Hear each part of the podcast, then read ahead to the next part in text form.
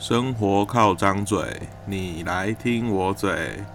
今天我们要继续来嘴新闻。首先，我们今天的 Google 搜寻关键字是“联合报”。来看第一个新闻：一张垃圾车的路线图，让东引前线的守军全都漏。哇，有这么厉害吗？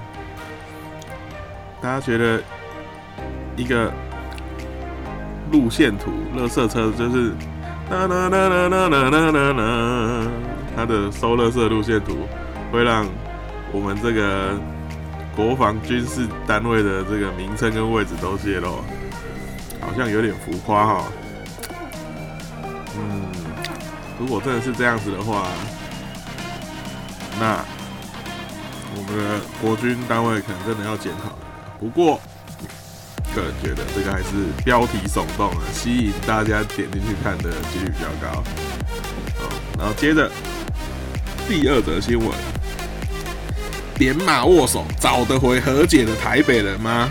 陈水扁跟马英九握手，死亡之握，握下去看阿扁会不会被会不会被抓回去关这样子。哦，昨天是那个 好像是台北市的，就是什么呃市长市市长团，就是各任的市长啊，他们有一个活动，然后就各各各任的市长都一起回去这样子，然后就陈水扁跟马英九握手，就出现了这个标题，马英九也是蛮可怜的，被。污了一个死亡之握，油电双斩，好像是我二十哎二十几岁的时候的事事情了。好，来 看下一个新闻。嗯，下一个新闻是科技人文联合讲座，近在咫尺的全球暖化。哇，全球暖化这个议题，好像从我小时候到现在三十几岁。这个这个议题好像永远都一直存在，对，没办法，我们常常现在现在已经有点入冬了。那夏天的时候，我常常都会说，以前啊都会说夏天不开冷气救救北极熊。但是呢，最近这几年我发现啊，夏天不开冷气，自己会先往生啊。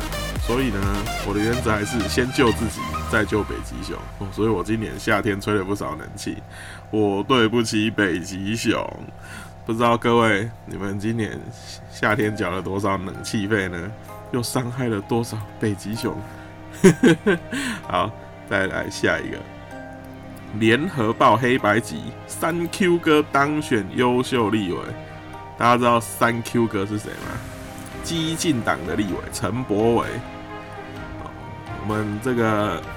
不过我对他其实就是印象分是还不错，但是就是也有看过一部分的报道，就是他也是呃，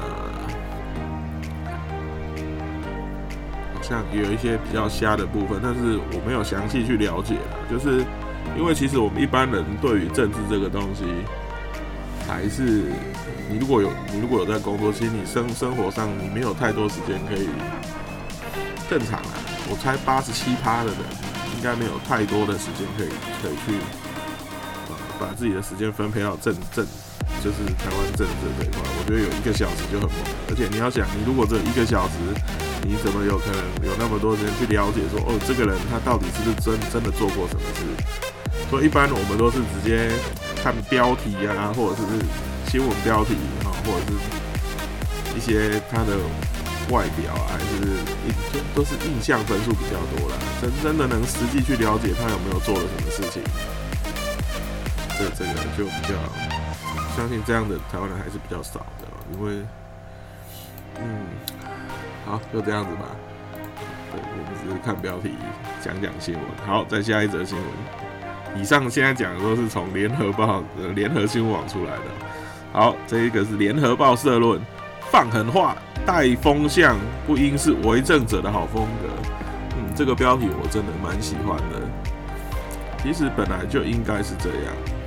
这个标题因为我太喜欢了，所以我来看一下它的内容是写什么。啊，它的内容是写说，嗯，苏贞昌最就任行政院长的时候，都是用这个会做事的内阁秩序，有没有？如果你有印象的话，他如果你有你有加那个他的他的粉丝团的赞，你可能常常会看到，就是苏贞昌就上任这以来，你常常会看到他的一些就是呃标题性的贴图，然后就会让你觉得说。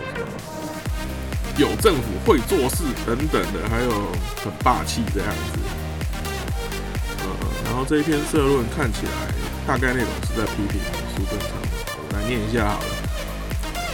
就是苏贞昌就任行政院长的时候，以会做事的内阁来自诩。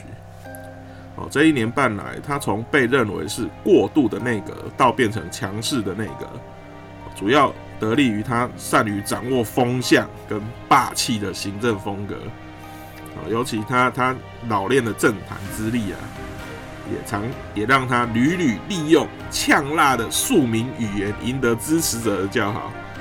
这个部分确实是这样哦。我觉得我在呃呃曾经我有参加过苏贞昌的造势场合，他的。个人的人人格魅力，我觉得真的是蛮强，尤其是那“穷穷穷”这个东西哦，你真的会被他深深的吸引。但是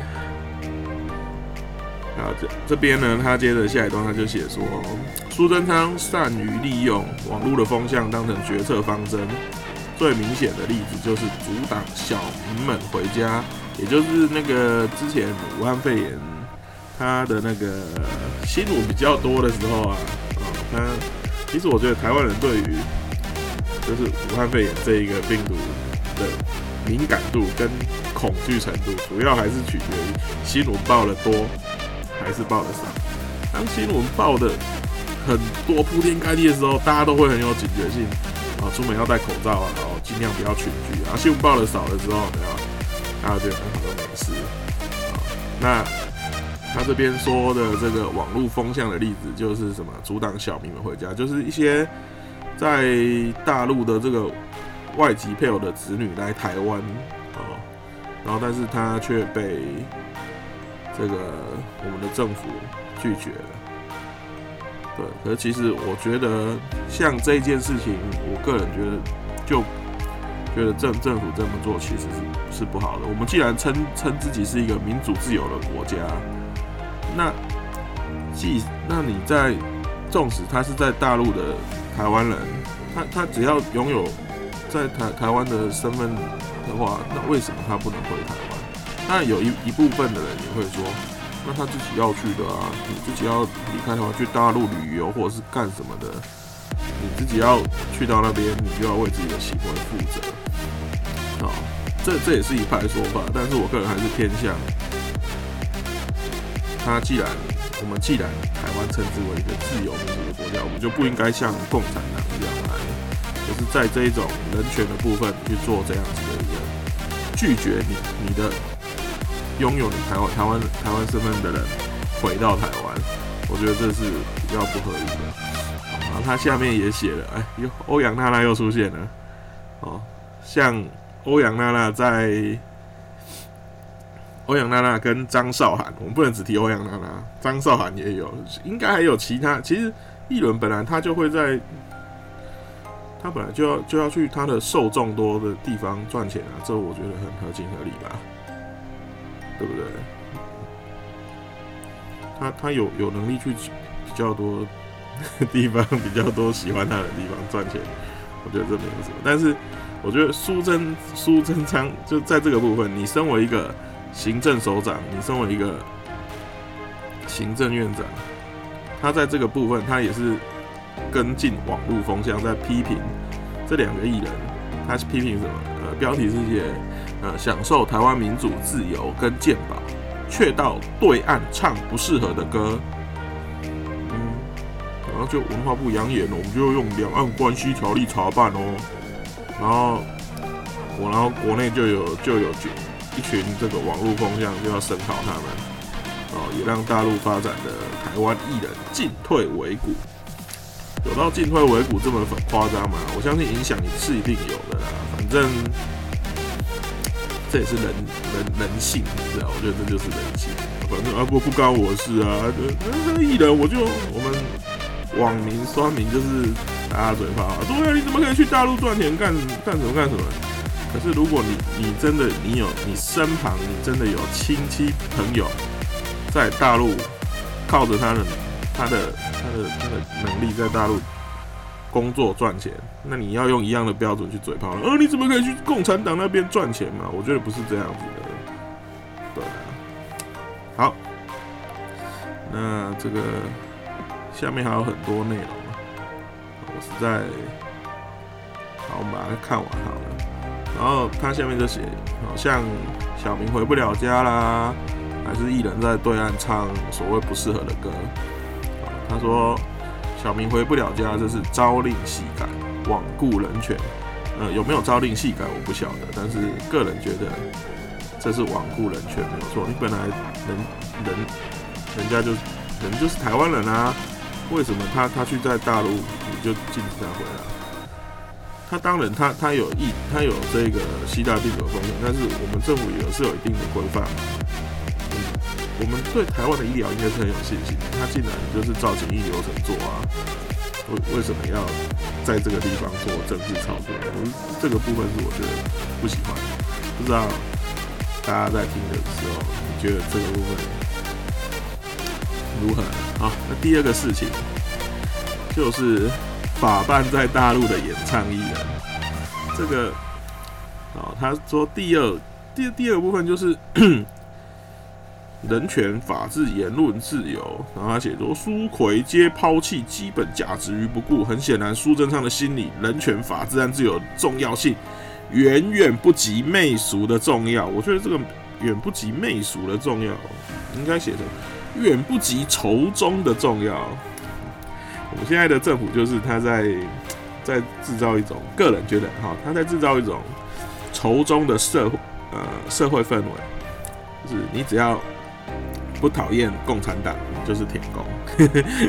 当然，我个人也是不喜欢共产党的所作所为啊，但是我觉得是不用到这么的夸张，用各种的可能风向或者是 PPT 还是一些。非 Facebook 的粉砖各种洗啊，好像这也是一种共产党的行为啊，把人民洗脑，洗到你都没有自己的思考逻辑。所以有时候大家在看新闻的时候，可以自己想一下，他讲这东西真的符合有逻辑吗？有合现实吗？你如果身处那一个事件当中，你会会有什么想法？那接着他又写到。呃，最近立法院的总咨询，苏贞昌把说狠话打口水战的作风作风发挥到极致，像是哦，就是比较就是什么，呃，蒋万安咨询美猪进口的时候，苏贞昌反问说：“你在美国有没有吃过猪肉？”我觉得这一个反咨询是，对，听起来很犀利，他把他讲的好像让蒋万安没有办法，没有办法回答，然后就。如果你是绿营支持者，哇，收金秋好棒棒。但是，就我一个就是中立选民，我觉得你一个行政院长问一个去美国留学的人有没有吃过猪肉，用这个问题来反攻击他，大家问问自己就好。如果你真的去到了美国，长时间在那边可能是工作或者是留学，吃到猪肉。这不是很正常的事情吗？对不对？啊，那另外一个，还有一个立委有问苏贞昌说：“啊，钓鱼台的渔业纠纷呢？”然后苏贞昌反呛：“我们是来立法院答询，不是来举手的。”嗯，但是个人看起来，台湾的立法院就是举手的啊，不是吗？答询当然也是有，但是真正在立法的。决策的时候，哦，没有，现在也不是举手了，现在是按那个投票按铃。然后下面接着写说啊，对于美猪的问题啊，就都甩给国民党跟马英九啊。嗯，最后他又提到，呃，立委江启臣追问他是否就美猪议题召开过食安汇报的时候，他竟然四度语塞，这个这个就就有好笑了。然后他写了一句哇，这真的是一针见血。他说：“原来行政院一年多来不曾开过食安汇报，更不要说评估美猪，是不是觉得有点夸张？”所以他就是他当行政院长，就是用各种口号跟标语来说，哦，他很会做事怎么样？但是结果像这个，他要开放美国猪进口这个。莱克多巴胺这个部分，哎，他居然没有开过实战汇报。这先不管实战汇报是什么，就简单来说，嗯，一个公司他可能要进一个新产品，他居然公司没有开过内部会议，然后然后那一个部门的主管就说，哎，我们要进一个新产品哦，你就这么简单想就好了。这个你觉得合情合理吗？有点夸张了。好，那接着我们再看下一个新闻吧。哇，这一则好长哦，十几分钟了。好，接着也是联合新闻网的内容，他写说欧阳娜娜挺毒哦，怎么又是都在讲这个？然后它的标题是欧阳娜娜挺毒，毒就是台独的毒哦。然后后真相时代的荒谬与讽刺。标题看起来没什么细节，但是我觉得蛮特别。不知道我对欧阳娜娜其实没什么、没什么、没什么印象。我个人是没有在追星。好，我们来看一下它内容写什么。呃，内容写说欧阳娜娜她附了一张图了，就是欧阳娜娜在央视唱歌的图。然后下面的标题写着艺人欧阳娜娜登上央视十一晚会现场。陆委会表示伤害国人感情啊，我个人是没有被伤害到的，不知道大家你觉得有被伤害到吗？好，好那它下面的内容大概就是说，哦，最近欧阳娜娜等等的艺人在大陆唱，哎，这一篇就没有提到张韶涵，张韶涵了。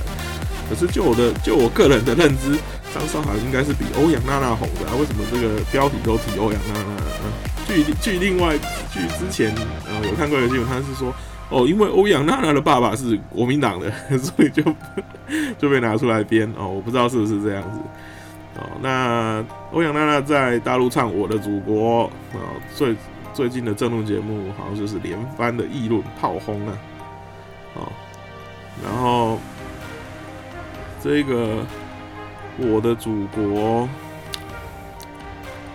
我的祖国到底是怎么样？我也没去听过啊。大家，我相信。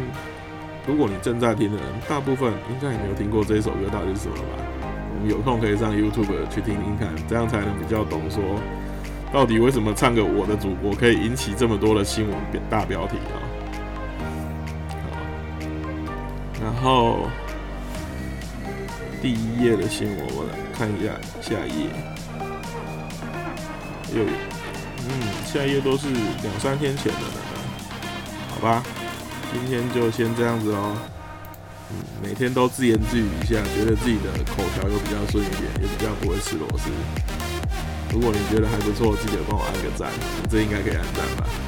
好，今天的嘴新闻就到这边，以后可能改成一个大标题来评论，好像比较顺畅一点，不知道。刚开始嘛，比较还还是比较没有什么方向跟。回话就当口条训练吧，也感谢各位有点进来收听的人，甚至有听到现在的人，谢谢你，拜拜。